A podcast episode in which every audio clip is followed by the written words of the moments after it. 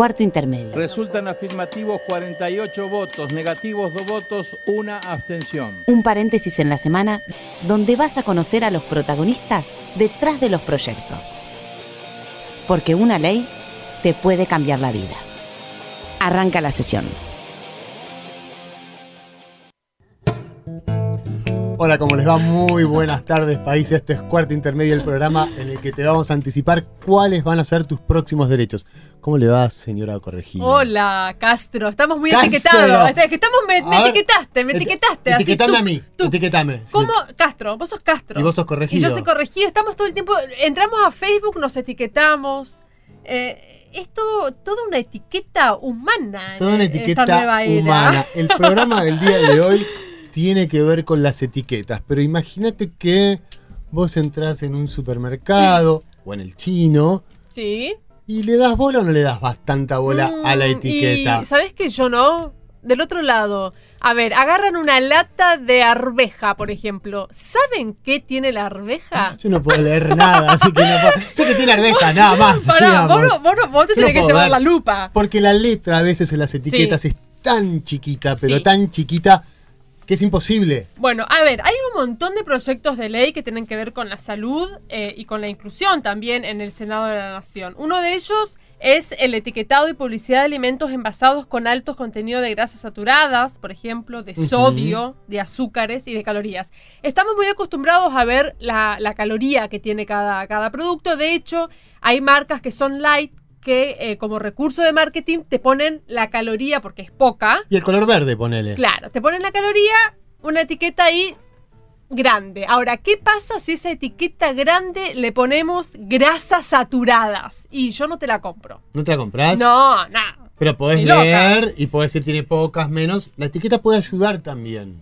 Sí, también puede ayudar. Tiene que haber una conciencia y una cultura de la alimentación, me parece también en las escuelas. Pero bueno, hay un montón de proyectos de ley. Hay otros, por ejemplo, para que la información de los productos esté en braille. Eh, para que diga si los ingredientes fueron genéticamente modificados. Por ejemplo, hay otro de Odarda, que ya sabemos que Odarda eh, tiene, eh, apoya mucho lo animal. Cuida a los animales, Cuida a los animales. eh, para que diga libre de sacrificio animal. Hay varios, hay varios. Eh, recién hablábamos de las grasas saturadas y demás. El senador Basualdo, por ejemplo, le gustaría que diga contiene derivados de trigo, avena, cebada, centeno, soja. ¿De qué estamos hablando en este programa de radio? De lo que comemos los argentinos. Lo tocamos este tema cuando hablamos de agroquímicos, pero hoy vamos a hablar desde otro lugar, desde el lugar de las etiquetas. Vamos a hablar con el doctor Sebastián Laspiur, él es consultor de enfermedades no transmisibles de la Organización Panamericana de la Salud. Hola Sebastián, ¿cómo anda? ¿Qué tal? Bu- buenas tardes, un gusto. ¿eh? Un gusto. Bueno, a ver, ¿tenemos una buena alimentación los argentinos? La, la cultura de la buena alimentación? ¿Sabemos comer? Estamos migrando a comer cada vez este, alimentos más procesados y ultraprocesados y estamos este, reduciendo la cantidad de alimentos naturales o mínimamente procesados. Esto tiene una consecuencia directa en la salud y bueno, y se manifiesta por malnutrición sobre todo, ¿no? Y incremento los niveles eh, importantes que están habiendo en, so- en- en forma sostenida en las últimas décadas de, de obesidad sobre todo, ¿no? Obesidad en adultos y obesidad en los niños también. Sí, sí, sí, efectivamente. Es una, es una, digamos, es un crecimiento muy preocupante. Estamos encabezando los primeros puestos de, de América Latina. Sí. Eh, ¿Crees que el proyecto este en cuanto a las etiquetas, todos los proyectos que hay, pueden ayudar? Sí, es sustantivo, es, es, el, es el- un paso fundamental para cambiar los patrones alimentarios. Esto está muy demostrado, si bien hay muchos factores que determinan el consumo de alimentos, eh, la etiqueta es clave y, y no cualquier etiqueta. Ustedes saben que, por ejemplo, el, rótulo alimentario tal como lo tienen los alimentos en Argentina, que sigue los patrones del Mercosur, los estándares del. Mercosur, es muy difícil conce- conceptualizar, digamos, uno se pierde tratando de leer los números, primero por el tamaño de los números, la gente que, Sí. que ya tenemos presbicia, Si no lo lees. Que no se lee, y después el- la posibilidad de conceptualizar gramos, porciones, Claro. eh, unidades y hacer cálculos de requerimiento diario, Eso es eh, completamente muy complicado, inclusive para un profesional de la salud. Y además, el etiquetado actual que tenemos en Argentina, por ejemplo, no establece algo que es totalmente fundamental, que es la cantidad de azúcar agregada. No está obligado el productor de ese alimento a poner la cantidad de azúcar agregada que tiene ese producto, lo cual es eh, uno de los principales motores de la epidemia de obesidad que hay en este momento. Parecido es lo que pasó, digo, no sé si muy parecido, pero lo que pasó con los paquetes de cigarrillos, por ejemplo, que la, advertencia que te ponen para que uno deje de fumar. ¿Ha funcionado eso? Sí, sí, ha funcionado y es un excelente ejemplo, ¿no? Que en el tema de la obesidad y la malnutrición tenemos mucho que aprender con lo que ocurrió en tabaco. Es decir, la pulseada al mundo empezó a ganar el tabaco cuando se reguló etiqueta, eh, entorno, entornos, precio y otra y la cuarta parte muy importante es la publicidad.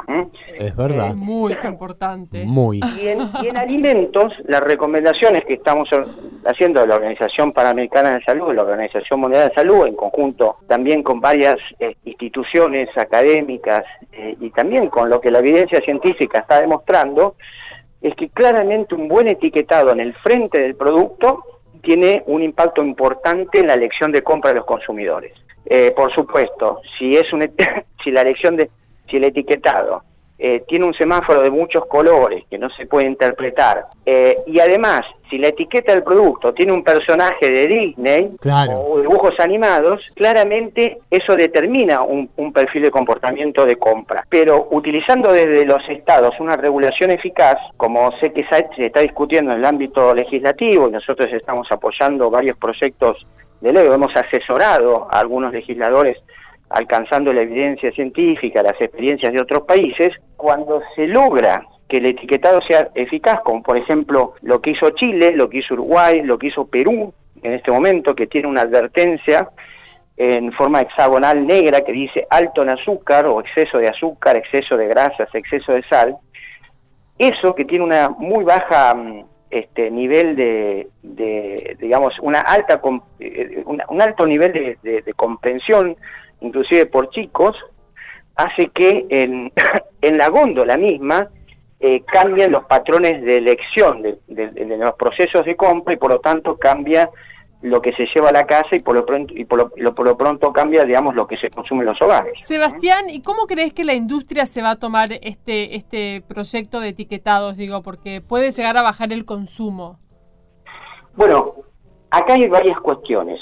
Primero es un tema de salud pública, si fuera inocuo que consumamos eh, desmedidamente todo este tipo de productos, si no tuviéramos una epidemia de obesidad en forma incremental, eh, eh, en forma muy muy muy importante, con, con, todo lo que conlleva, ¿no? Porque la obesidad trae aparejado diabetes, hipertensión, cáncer. Y, sí, cuidado la industria porque te vas a quedar sin consumidores. claro, eso por un lado. Por otro lado, este, digamos, hay mucha evidencia que el exceso de ciertos nutrientes críticos agregados es perjudicial para la salud colectiva, ¿no? Eh, y otra parte es que también hay un, tema de derecho a la información. Se puede hoy vender o, digamos, acercar a la gente un producto pensando que tiene naranja, por ejemplo, exprimida, y en la letra chiquita atrás dice eh, JM eh, AF, que es jarabe de maíz de alta fructosa, que es azúcar agregada, mm. y que prácticamente no tiene naranja ese producto, o no tiene naranja, el sabor a naranja. Digamos, ese, eh, el, usuario... Bueno, los de la industria dicen que no existen alimentos buenos o malos, sino que somos nosotros los que tenemos que saber comer, en exceso o no. Ahora, bueno, y por lo menos si es eso, es si ese argumento es cierto, eh, en el primer caso por lo menos informemos a la gente que pueda elegir qué comer o qué no comer. y, que se entienda, porque yo no entiendo nada cuando veo. Claro, digamos, ¿por qué yo como consumidor tengo que saber que la, la sigla J-E-M-A-F es azúcar y que esa, ese producto eh, eh, envasado que tiene naranja y parece jugo naranja no tiene jugo de naranja? ¿Por qué lo tengo que saber yo? Por eso es es clave el etiquetado frontal como para acercar a los consumidores la posibilidad de elegir. Aparte es un derecho a la información. Sí, es clave lo que estás diciendo en cuanto a derecho a la, a la información. Muchísimas gracias por estar en cuarto intermedio. Un comentario adicional, eh, que los sistemas de etiquetado son mu- muy eficaces cuando se atan a, a otras regulaciones. Por ejemplo, en Chile, no solamente los productos con exceso de nutrientes críticos tienen una etiqueta frontal que advierten al consumidor, que es alto en azúcar, por ejemplo, sino que al, al tener la obligación el, el- el productor de alimento de poner ese, esa advertencia, primero lo estimula que reformule su producto y le empiece a bajar el azúcar. ¿no es cierto?, para que el producto sea más saludable. Así que hay una- un beneficio para la producción industrial. Y, y en segundo lugar, atado el sistema de advertencia a otras políticas, es donde la sinergia eh, se hace mucho más eficaz. Por ejemplo, en Chile, los productos que contienen alto en no pueden tener personajes animados en el envase Excelente. ni tampoco hacer publicidad dirigida a chicos en la televisión y en ningún medio, ni tampoco venderse en las escuelas, Claro. Ni ser pasibles de que lo compre, por ejemplo, los planes de desarrollo social para distribuir a los chicos, porque eh, eh, se entiende, Sí. al ponerle una identificación que ese producto tiene alguna característica que no es saludable, como por ejemplo exceso de un nutriente crítico como azúcar, grasa y sal, no solamente alertamos al individuo que va a consumir y comprar, sino que ayuda a otras regulaciones. Claro, y en Argentina tampoco, pienso ahora, no, no deberían estar tampoco los precios cuidados, por ejemplo. Claro, como parte política. Inclusive, eh, ya está estudiando Chile eh, poner un impuesto adicional a esos tipos, por ejemplo, productos que tienen eh, eh, alto en, y algunos tienen cuatro alto en, tienen alto en calorías, grasa, sal y... Sí, siguiendo el camino que decías en cuanto al tabaco. Sebastián, muchísimas gracias por estar en cuarto intermedio. Bueno, muchas gracias a ustedes, estoy a disposición. Gracias, Gracias. Sebastián. Hasta luego. ¿eh? Bueno, Vamos a hablar con alguien que nos vende todo. Entonces. todo. A ver, a mí la publicidad me encanta, pero eh, hay que tenerle un poco de respeto. Ellos te dicen qué hacer, qué comer, dónde viajar, qué cómo vestirte, cómo todo. Te manejan la vida. Vamos a hablar con Jorge Carbonell, es de la, es de la agencia publicitaria SC. Hola Jorge, ¿cómo estás? ¿Qué tal? Buenas tardes, ¿cómo están? Muy bien. Te queremos agradecer por manejarnos la vida primero. primero te agradecemos eso. La Segundo, verdad, la verdad que, me quedé pensando en eso. Voy a tratar de convencer a mi esposa que es así, que Ah. me, me- me haga caso alguna vez. No, no estarás llevando la creatividad a la casa, Jorge. Te la No. estás dejando toda en la agencia. Bueno, vamos a ver. bueno, Jorge, Ah. tu opinión acerca del proyecto, ¿cuánto define en la compra, cuánto define la compra una etiqueta? Bueno, eh, yo estuve analizando hace cosa de un poco menos de un año eh, en Chile lo que ha ocurrido.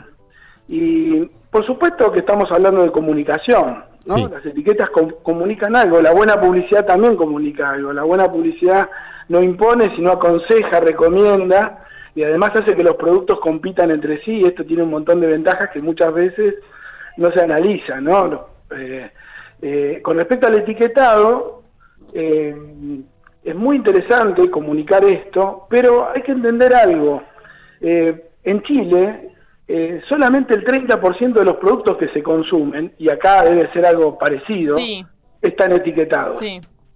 ¿no? Sí. Eh, entonces, uno puede controlar quizás eh, la producción eh, de un producto en una fábrica que termina siendo envasado, pero no puede controlar qué ocurre con el pan que compramos en la panadería todos los días. Claro, pero sí, nuestra, nuestra pregunta va más a, los publi- a lo publicitario, digamos. Eh, vamos a hablar de ese 30%, si querés, de, ese, de esos productos del 30%. ¿Qué pasa cuando, por ejemplo, nosotros compramos un paquete eh, de galletitas que es rojo y que nosotros sabemos que la marca es roja y ya la identificamos, que es tan importante para las marcas que el consumidor las identifique y le ponemos una etiqueta negra y blanca que dice grasas saturadas, por ejemplo? Bueno, mira, lo que pasó en Chile, por lo menos la información que yo tengo, es que la gente valora que exista esa información. Sin embargo, con el tiempo no cambia mucho el hábito de consumo. Esto puede ser por dos cosas, porque eh, las personas quizás, muchas, o en un porcentaje este, que puede ser importante, no entiendan lo que dicen esas etiquetas, aunque parezca mentira, puede ser que no lo entiendan, Sí. o puede ser que Se no le den acostumbre. importancia, ¿no? Este, Mm. Fumar es perjudicial para la salud y vemos gente fumando todos los días, ¿no? Sí. Sí. Este, así que creo que, que el tema pasa por la educación, siempre pasa por la educación, no por la imposición, eso lleva tiempo. creo que es algo importante comunicarlo, reitero, me parece que está bien, pero me parece que también hay que acompañarlo y que es algo que no se va a cambiar de un día para el otro. El, hábito de consumo este, eh, es algo que va a ocurrir con el tiempo y la educación y todo lo que nosotros podamos hacer en los colegios y de la educación desde el primer día este, y en la casa está bueno pero no es algo que cambia el hábito inmediatamente porque coloquemos una etiqueta por lo que estamos viendo en otros países. Eh, por otro lado, también a las empresas hay que darle un tiempo razonable para que puedan proponer nuevas fórmulas en sus productos. Y en Chile sé que ocurrió que fue de un día para el otro y algunas empresas que podían haber reconvertido o dejado de utilizar azúcar, este, eh, lo podían haber hecho con el tiempo, incluso para poder ayudar a la gente a cambiar eh, el gusto. Yo, por ejemplo, hace poco dejé de consumir sal, no porque no, quizás me anticipé a lo que a lo mejor dentro de unos años el médico me va a decir. Al principio me costó y hoy disfruto, disfruto más los sabores y un montón de cosas, pero tuve un tiempo de adaptación.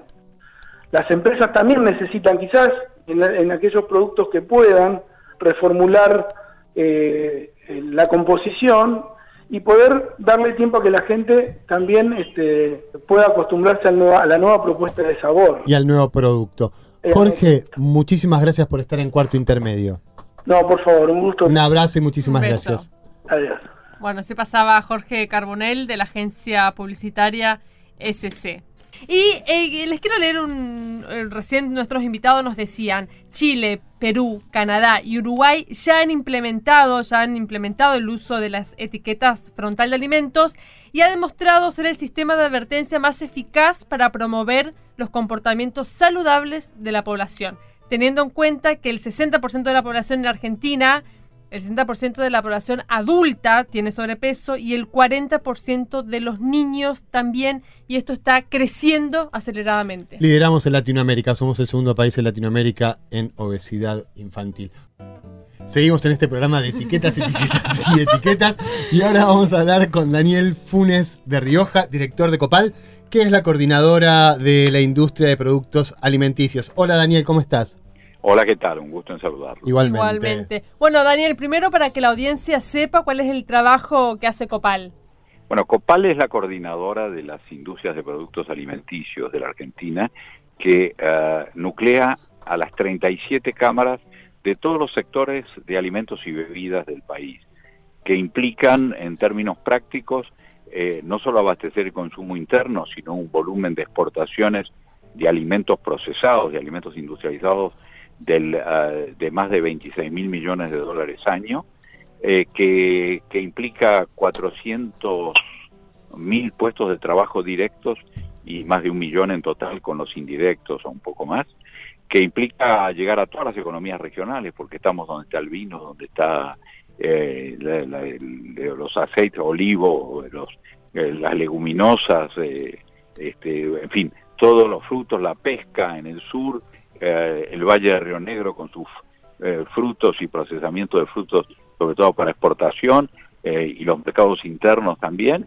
y las grandes, los grandes centros industriales de producción alimenticia, como son Buenos Aires, Córdoba, Rosario. Y Daniel, ¿cuál es tu opinión acerca del proyecto? Bueno, a ver, nosotros no estamos en contra de que haya un etiquetado. Nosotros lo que decimos es, primero, ah, acá hay que tener en cuenta varias cosas. Los, los problemas de obesidad, desnutrición, etcétera, son multicausales, ¿no?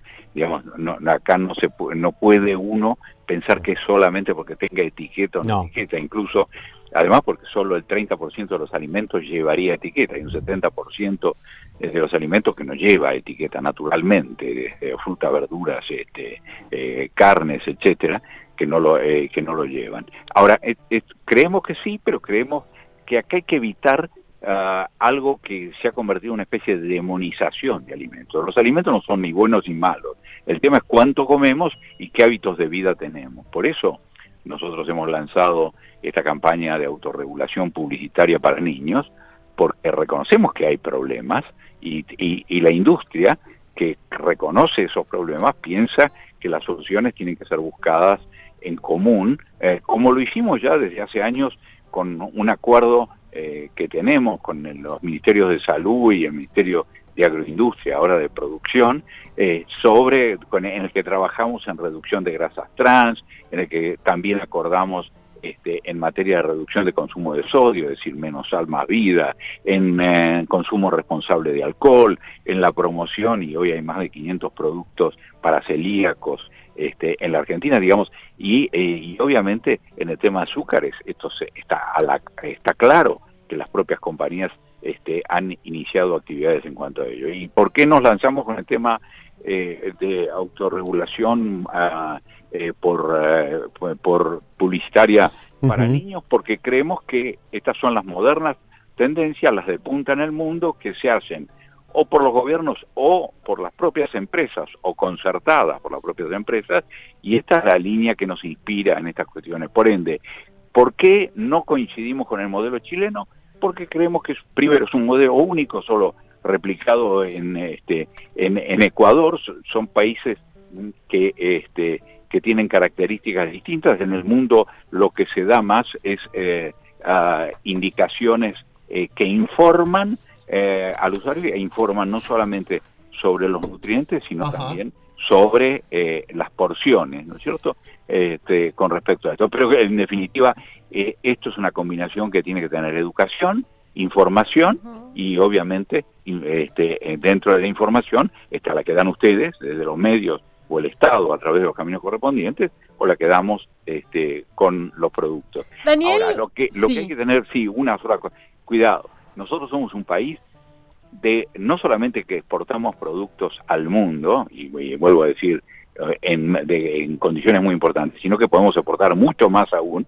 Por ende, somos países productores de alimentos, entonces no tenemos que crearnos barreras este, eh, nosotros mismos desde el punto de vista de esa potencialidad. Países que no son productores de alimentos industrializados pueden tener otras conductas, pero nosotros la cadena primaria y la industrial la hemos eslabonado de una manera eh, muy importante y esto forma parte también del gran futuro exportador que tiene que tiene la Argentina adelante. Daniel, la pregunta que te quería hacer era, eh, ¿crees que, eh, cómo, o sea, cómo va a impactar en la industria las etiquetas? Ver, no sé, en un paquete de galletita una etiqueta grande que diga grasas saturadas. ¿Crees que, que, puede llegar a bajar el consumo? Yo diría que eh, los efectos ni en, eh, ni en Chile han sido los que se pretendían este, por ese tipo de advertencias. Yo creo que eh, em, obviamente la industria también está ah, ah, manejando este, más prudentemente estos, por, lamentablemente por, porque las vidas son más sedentarias en muchos casos, está manejando más prudentemente esto para, el adecuado balance entre eh, alimentación y hábitos de vida, pero eh, obviamente si, si demonizamos, asustamos, eso está claro, y si asustamos es negativo. ¿Y de qué manera se puede concientizar? Digo, porque uno ve una publicidad de un chocolate y la publicidad no te dice lo, lo, lo malo. No sé si, bueno, vos recién decías que no hay alimentos malos y buenos. pero, pero si me como 10 chocolates. Ahí sí. bueno, pero, pero ¿de qué manera se podría concientizar? Agarrar una caja de bombones o agarrar dos bombones, ¿cierto? Digamos, para dar un ejemplo. Sí, sí, sí. y me parece que esto es, es un tema de, de, de educación. Nosotros cuando hicimos el acuerdo este, que hace varios años que tenemos ese acuerdo este, eh, firmado con el gobierno, este, creemos que es una acción en común. Esto es como eh, toda, toda campaña eh, de información no es meramente informar, sino también formar, y esto nace desde, desde la familia para adelante. Obviamente este, que, que el, el tema no es que el chocolate o el X o el Y sea malo o sea bueno, sino cuánto la cantidad. Con, claro, y con qué tipo de vida lo combino. Este, este, esto, es, esto es fundamental. Entonces, me parece que ahí hay que ser, hay que tener una visión eh, eh, constructiva, no una visión destructiva. Demonizar es fácil, pero después, eh, fundamentalmente, el mundo no puede, el, mundo con las carencias que tiene, pero además con el natural proceso de urbanización que, que existe, no puede pensar en que uh, uno va a vivir de la huerta natural que tiene este, en, su casa, todo con el crecimiento poblacional que tenemos. Me parece que eh, la industria no, no, no se ha hecho este, para matar a la gente, sino al contrario, para darle calidad de vida. Y, y esto es trabajo en común, entonces, más que con prejuicios, hay que hacer esto que estamos haciendo en este Acciones. momento. Daniel, Diálogo, acciones y muchísimas gracias por estar en cuarto intermedio. Si nos falta un locutor alguna vez, te llamamos. te lo digo, porque la voz fue espectacular. Buena voz. Muy buena voz. Gran gusto en saludarlos. Un beso enorme. Hasta luego. Hasta luego. A mí no me sale. Bueno, así pasaba Daniel Funes de Rioja, director de Copal. Nos empezamos a despedir. Nos vamos. No se etiqueten. Cuidado con los envases felices. Bueno, lean, empezamos, empecemos a leer y, y aprender un poco qué es lo que estamos comiendo, qué es tan importante. Tenemos que comer Somos sano. lo que comemos. Seguramente. ¿Vos qué comés? Así veo que sos.